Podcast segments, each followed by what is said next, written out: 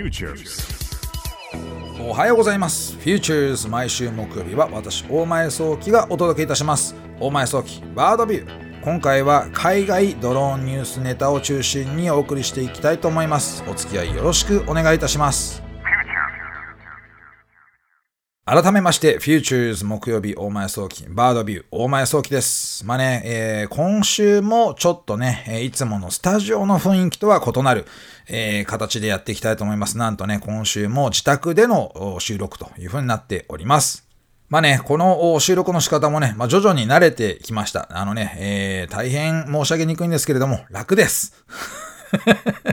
非常に楽。あの、ちょっとね、こう、環境音入っちゃう可能性は、まあ、あるんですよ。ね。えーあるので、まあ、ずっとこれがやり続けられるのかっていうとね、まあ、定かじゃないのかなっていう気がしますね。まあね、動かなくていいと。自宅でね、はい、じゃあやりましょうって言って始めるというようなことで言うと、まあ、とても楽なわけなんですよね。まあね、思えばね、最近この、インターネット放送みたいなもの増えてるわけじゃないですか。まあ、こういう環境からやってるとですね、あの、比較的、こう、なんて言いますかね、本物に近いというか、むしろ本物だろうと。まあ、本物が何が本物なのかって定かじゃ、あね、またこれ難しい問題ですけれども、ね、ラジオの放送がどこでもできるというふうに感じてしまうという、まあね、こういう時代になったんだなというふうに思うわけですね。まあ、そんなわけでありますけれども、まあ、世界情勢ね、えーこう見ているとなかなか、あこう難しいところも出てきたなと。これね、放送のタイミングがちょうど5月の中旬だというふうなことになっておりますので、こう収録のタイミングとはちょっとね、ずれてるので、まあね、えー世世界がまた変わってしまっている可能性はあるわけなんですが、ね、4月のそうね、21日かな、原油先物市場がですね、実はマイナスに入ったというふうなニュースがあったんですよね。これ世界的にもね、だいぶこうね、えーびっくりするというふうなところになったわけなんですけども、マイナスね、まあ30ドルぐらいまでいったんじゃないかな、確かね。そういうところまで行っちゃいますと、何が起きるのかっていうとね、これね、どうなるのかというと、頼むから、え石油を引き取ってくれっていう風な解釈になるわけなんですよ。世界的に見てね、こう、原油を、えー貯蔵しておくタンク、まあね、タンカーだったりとか、まああの、陸上にあるね、こう、原油貯蔵用のタンクという風なものに、だんだんだんだん空きがなくなってきてですね、えー石油貯蔵量がもう満杯になってくると、こういう風な現象になるということなんですけどね。えーまあね、ご自宅にタンカーがあればね、今、引き取り合戦ですよね。えーまあそういう人がどれくらいいるのかわからないですけど、少なくともうちは持ってないんですけども、あのね、えーそういった形で、えー原油引き取っておくと、また値段がね、こうね、プラスに転じた時には、こうね、えーちょっとね、美味しい投資になるというふうな話なんですけどね。まあね、えーそうも言ってられないんです。やっぱりね、こう、経済が縮小してしまったというふうなね、大きな大きな、あまあ先行指標になったというふうなところもありまして、まあね、少なくとも、今の段階で人間が生きていく上で石油ってね、必要なね、こうエネルギーなわけですよね。必ずなければならないとね。えーまあ、えー環境をね、破壊になってしまう側面は確かにあるんですけれども、現状だと、まあ、これはね、えー必要枠と言いますか、使わないとなかなか生活が維持できないというところで考えていくとですね、マイナスになったということは、これ、いつかは使うエネルギーをどうやって、こう、えー供給して、どうやって維持してっていうようなことが、この新型コロナウイルスで世界中の経済が停滞してしまった時にはこういうことが起きるんだというね、これが人類の学びとして何をこうね、未来に持っていってですね、こう生かしていくのかということが一つ重要なポイントになってきたなというふうに感じるわけですね。まあ、そんな形ではあるんですけれども、今日はね、まあ、海外のドローンニュースとしては、まずここからお伝えしていくのがいいんじゃないのかなと思うんですけれども、またね、これ、えーまあ、手前味噌で大変恐縮なんですけれども、ドローンファンドがね、新しく投資したというふうな記事からね、こう、話をしていきたいと思います。まあ、実はね、この1年半ぐらいで、何社だろうな、20何社、23、4社ぐらい投資してるので、まあ、実は月に換算して考えると2社ぐらいは投資してることになるんですけれども、そのうちの一つとして、こう4月の前半にですね、スカイ X という会社に投資をしたというふうな話を今日お伝えしたいと思います。これね、何かというと、非常にスピードの速いドローンでですね、インフラを自動的にこう点検し続けるというふうなソリューションの会社に投資したんですね。こうね、ドローンボックスというこうね、箱があって、でそのインフラの近くにこう箱を置いときますと、だいたいこの箱と箱の間がね、100キロぐらいなんですけどね、このドローンっていうのはめちゃくちゃスピードが速くてですね、こう最最初にこう飛び上がるときは垂直にいつものドローンみたいにこうプロペラが4枚ついてる状態なんですけど、空中に飛び立つとこれがね、90度回転して、要するにね、えっ、ー、と、総発機のようにね、こうウィーンっていう風にこうね、まっすぐ飛ぶための、このスピードが乗っかるような形で飛ぶわけですよ。つまり90度回転して羽のある状態で飛ぶという風な形で、こう固定翼機のようなね、飛び方をするんですね。で、その速いスピード感のある状態で、このインフラを常にカメラで捉えながら自動的に監視をしていくというふうなことをやるということでして、これね、やっぱり非常に距離の長い送電線だったりとか、非常に距離の長いパイプラインを監視するために必要な措置、まあ必要なシステムなんですよね。まあ日本だとイメージしづらいんですけれども、例えばね、ちょっとイメージしてほしいのは、例えばオーストラリアの砂漠。オーストラリアってね、中央の方は砂漠でほとんど人が住んでないんですよ。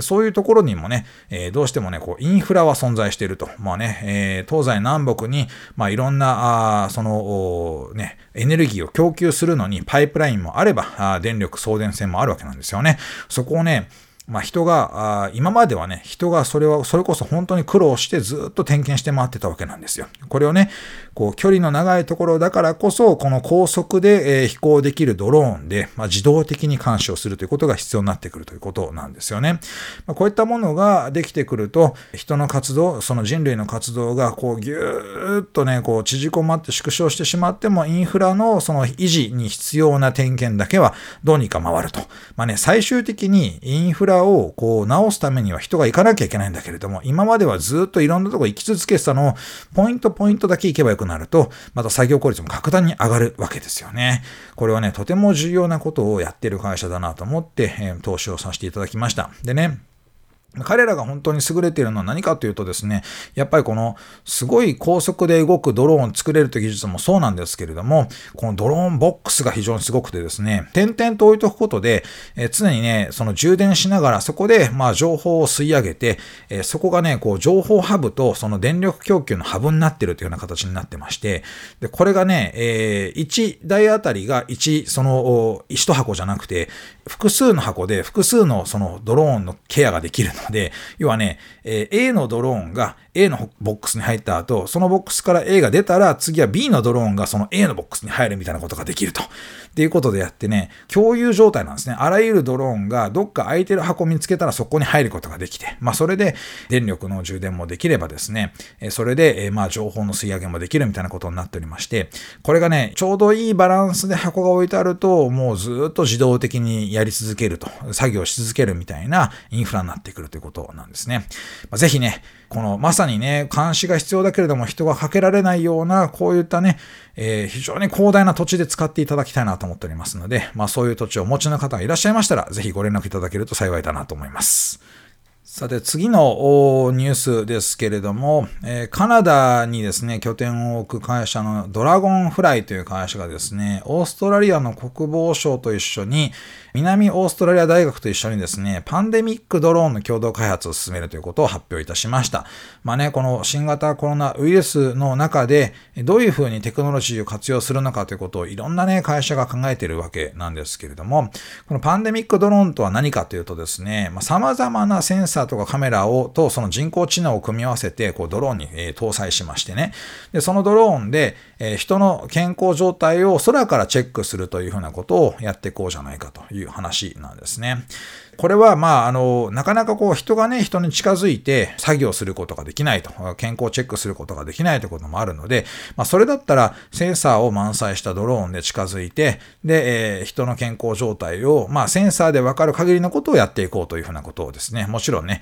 えー、ドローンが採血できるわけじゃないですし、ドローンがね、PCR 検査できるわけじゃないんですけれども、あの、少なくともね、心拍数とか血圧とか体温といったものはね、外的な要因として、このセンサーで見ることができるというようなことがありまして、でドローンのカメラセンサーで、え空から健康チェックするというようなことをやっていこうという話なんですね。ただね、まあこれ、あの、当然限界はあります。不要不急の外出をしている人の、例えばチェックをするだったりとかね、まあ例えばチェックをしてほしい人人のために活動するだったりとか、いろんな考え方あると思うんですけれども、まあ、本当に必要なことは何かというとですね、まあ、皆さんが、それぞれの国の皆さん、それぞれがですね、こう、不要不急の外出をしないというふうなことでして、で、それがね、こう、ままならないと、またはね、アフターコロナの世界の中でどうしてもね、えー、平常運転をし始めると、経済活動としてもね、これ以上ね、えー、こう、ぎゅーっと閉じ込まってられないっていうタイミング来ると思いますので、まあ、そこに向かって、こういった開発をしていく必要性が出てきてるんじゃないかという話だと思ってるんですね。なので、えー、皆さんの周りで急にですね、このね、監視ドローンが活躍し始めるというふうには思っていただきたいわけじゃなくてですね、えー、こういう技術の使い方を持って新しい世界を創造していくというようなこともちょっと必要になってきたんじゃないのかなということで、こう知っておいてほしいニュースとしてお伝えいたしました。まあね、あの、中国では、例えばね、ドローン配送会社である JD というね、えー、ジンドンという会社がありまして、えー、そこでですね、物資をですね、集落にこう届けるみたいなことをやっています。でね、これ、やっぱりね、こう、いろんなね、こう、その、感染拡大を防ぐためにもですね、こういったその新しい技術を率先して取り組んで、取り込んでいくっていうふうなね、こう、中国の考え方っていうのは、割と私はね、こう、見習うべきところだなと思っておりまして、このね、タイミングで技術を、そのね、検証まだ終わっていないような技術でも使っていこうと。えどんどんどんどん使っていこうと。まあ、その中で、まあ、いろんな研究をスピードアップさせていこうというような考え方っていうのは、割と私は好きだなというふうなところがありまして、もちろんね、危ないところもありますよ。なので、えそこの部分、ちゃんとね、こう、何が危ないのかってことを検証しながらでも、せっかく開発した新しい技術をですね、このタイミングで人類の、そのね、えこの危機のために使わない手はないなというふうに思いますので、まあ、通常のね、こう、一般的な活動に戻った時には、もうね、元の世界ではない、コロナ、アフターコロナってよく最近言いますけどね、元のコロナなかった時代には戻れないというふうに言う方々も結構増えてきてますので、新しい技術を使った何らかの人類の発展というものが一気にね、こう進んでいくんじゃないのかなというところを、私はね、少し期待したいなというふうに思っております。まあ、先ほどのニュースにですね、こう加えるようなニュースとしてちょっとお伝えしてきたいなというところがありますけれども、このね、えー、海外ニュースサイトの中で見つけた情報なんですけれども、デリバリードローンのマーケット、市場というのはですね、これから先非常にこう伸びていくんじゃないのかなというふうに予測が出ております。まあ、大体2024年までの間に、えー、まあ、いろんな会社が、このデリバリードローンを本格的に始めるよということで、例えば DHL という会社であったりとか、Amazon であったりとかね、また Google であったりとか、まあそういった会社がですね、えー、もうデリバリードローンというふうなものの本格参入していくよというニュースが舞い込んでまいりました。まあね、え、今2020年という時代でも、ある程度ね、こう実験としてやってる、一部では許可されている。例えばね、アフリカではもうね、長年ジップラインという会社がね、デリバリードローンやってるんですよ。まあ彼らはね、その血液製剤であったりとか、非常に重要なね、薬剤みたいなものを、こうね、配送するというドローンをやってるわけなんですけれども、アフリカで行われているものっていうのは、もともとその道路、インフラがね、非常に未整備な状態で、で、え血液製剤とかっていうのはものすごく緊急度の高い、そういったね、こう、医療物資なわけなので、どううにかして早く運ばなければならないということで、ドローンの活用というものが、こうアフリカの中でその、培われてきたということがありまして、でね、これは、今までのインフラが足りないからこそできる部分っていうのがやっぱあるんですよね。一方で、先進国、アメリカとかね、えー、まあ、イギリス、日本とか、まあ、いろんな先進国でこう考えられることとしては、もう道路が整備されていて、医療も割と充実してるというものの中で、ドローンを使うというふうなところが本当に重要なのかと必要なのかというふうに議論されるところっていうのは、まあ、今まであったわけなんですよね。まあ、ところが、デリバリースタッフのその供給が足りなくなってくるであったりとか、まあ、あの、こういったね、こう、宅配であったりとか、デリバリーのニーズがものすごく増えてくると、まあ、人間だけじゃとてもじゃないけどやってられないというような状況になってきまして、だとすると、まあ、ロボットが宅配できるようにしていこうというふうな流れというものが、まあ、必然の形になってきたのかなと思います。まあね、各国で今始めているものっていうのは、やはり、あの、急を要するものが多いです。これね、医療物資であることが、まあ、大半多いんですよね。なので、スタートラインはどこの国でもおそらく医療物資です。ですが、これが一般に開放されるという状況が、こう、やっぱり目に見えてきて具体的になってきたので、2024年までの間でかなりのその市場が出来上がってくるだろうというふうに予測されております。これ日本もね、えー、2024年をターゲットとして、このデリバリードローンの市場というものをしっかりと開いていこうというふうなことを、その計画しておりまして、まあ、政府目標の中にも入ってるんですよ。なので、一般的には今の日本の中だと、まだね、このね、中山間部であったりとか、離島部にこうドローンを使ってやっていこうというふうな話になるわけですけれども、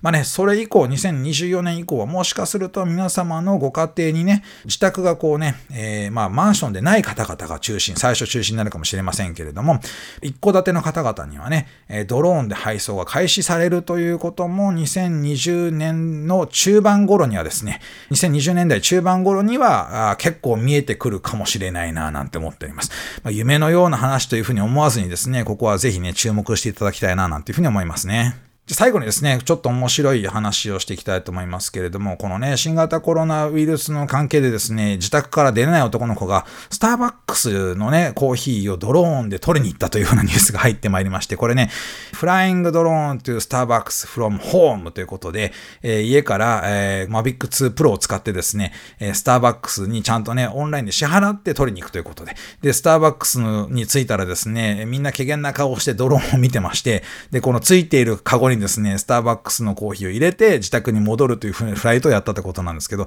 まあこれ日本じゃね、できないなと思うわけなんですが、オチがちゃんとありまして、えー、テイクアウト完了して、で、ミルクなしで注文したはずなのにミルクが入っていたということでね、店舗に行ってればここら辺は言ってね、変更できたかもしれないけど、まあこれはしょうがないなという話のオチがついたということでね、もし興味があったらこのね、ドローンでスターバックスホームみたいな検索すると出てくるかもしれませんので、えー、ご覧いただければなぁなんて思います。日本でね、これやるとダメですですよ。そういったね、使い方は許されてない部分ありますので、まあ、あの、面白いネタとして、え楽しんでいただければなというふうに思います。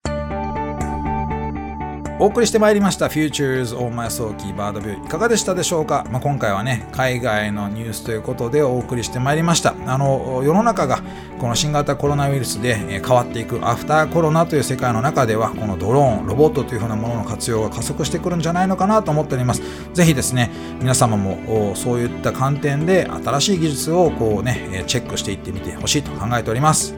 さて番組のメッセージお待ちしております。JFN パークにある番組 Futures のメールフォームからお送りください。JFN パークでは番組情報のほか、音声ポッドキャスティングも配信しています。また、音声ポッドキャスティングは Spotify でも配信しています。Futures 大前早期バードビューで検索してみてください。番組 Facebook ページでも情報発信しています。見てみてください。Futures 大前早期バードビュー私とはまた来週お会いしましょう。